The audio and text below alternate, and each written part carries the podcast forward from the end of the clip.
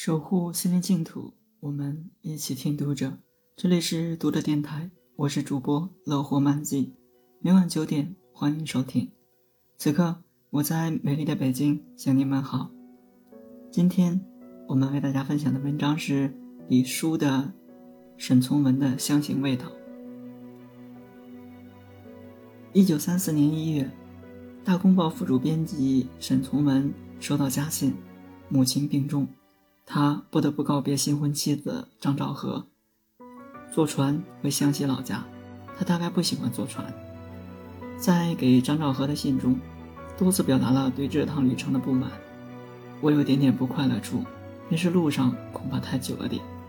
听船上人说，至少得四天方可到达郴州，或许还得九天方到家。湖南的腊肉是有名气的，沈从文也忘不了这个味道。他答应张兆和会给他带最正宗的腊肉，也预备请大嫂为你炒一罐胡葱酸。沈从文大概因为久不回乡，所以忘了胡葱是春分后才有的菜蔬，把莲子挖来的胡葱洗净晾干，约半月后，待胡葱叶泛出淡黄色时剁细，放入陶土坛子压紧密封，倒立在加水的陶钵上。这是地道的湘西土菜，最妙的是打汤，据说香气扑鼻，整个寨子都能闻得到。沈从文租的这条船不大，人进到船舱里只能西行。更糟糕的是冷。张兆和给沈从文带了十二个苹果，这在当时已是很稀罕的水果。因为冷，沈从文只吃了两个，打算把剩下的带回去送给家里人吃。在常德时。他也买了些梨子、金钱菊，但无用处。这些东西皆不宜于冬天在船上吃。如今既无热水瓶，又无点心，可真只有硬挨了。他懊悔不曾带些饼干，方能把这日子一部分用于牙齿嚼掉。船上冬天最需要的恐怕便是饼干，水果全不想吃。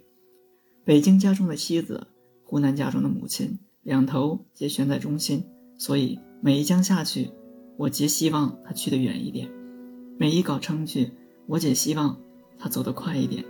船上的伙食并不算差，因为水手们时刻能捕到大饵鲜活的鲜鱼，才一毛二分钱一斤。最好吃的是青鱼，沈从文觉得像海味一样鲜美，只用河水煮熟就实在好吃得很。船停在鸭科围时，沈从文上岸，九角钱买了一尾重。六斤十两的鱼，还是挑了一条最小的，样子同飞艇一样。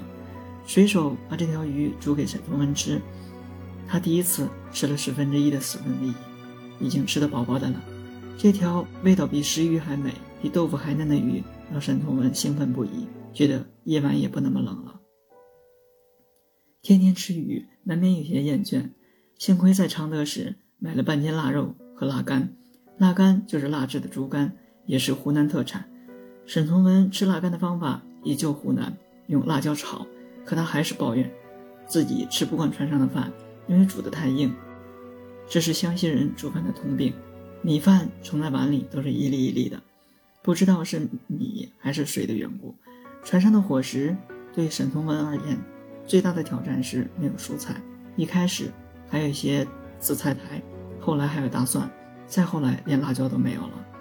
沈从文一边感叹：“可惜我们忘了带点豆腐乳，忘了带点北京酱菜。”一边拿他的腊肉、腊肝和水手们换蔬菜。他担心船上脱瘦，回到家里不好看。但照这样下去，却是非瘦不可的。回到家乡，母亲生病已经垂危，他心中隐隐觉得母亲应该不久于人世了，便时常给来探病的亲戚看妻子的相片，为了使妈高兴。在病床边陪伴了三天。假期又结束了，沈从文不得不启程回京。他给张兆和买了不少腊肉、腊肠，还有十桶茶叶、一百个橘子，还有牛角、圈子，也是送给张从和的。因为他央求沈从文给他带苗女的东西，他敏感地觉察到自己这个乡下人居然已经不太适应家乡的生活。我有点担心，地方一切都没有什么变动，我或者变了太多，他爱的那些家乡人也变了。救过自己命的干爹已经去世，边城里挪送的原型被鸦片毁了，和保境的老友重逢，那位老友却做了保税局局长，还抽上了大烟。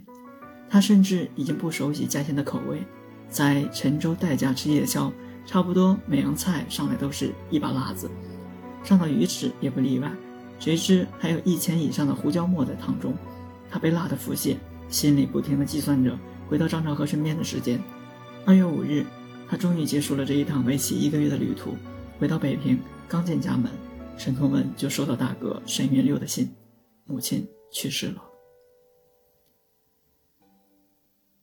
读者电台今天的节目就为大家分享到这里，更多收听敬请关注。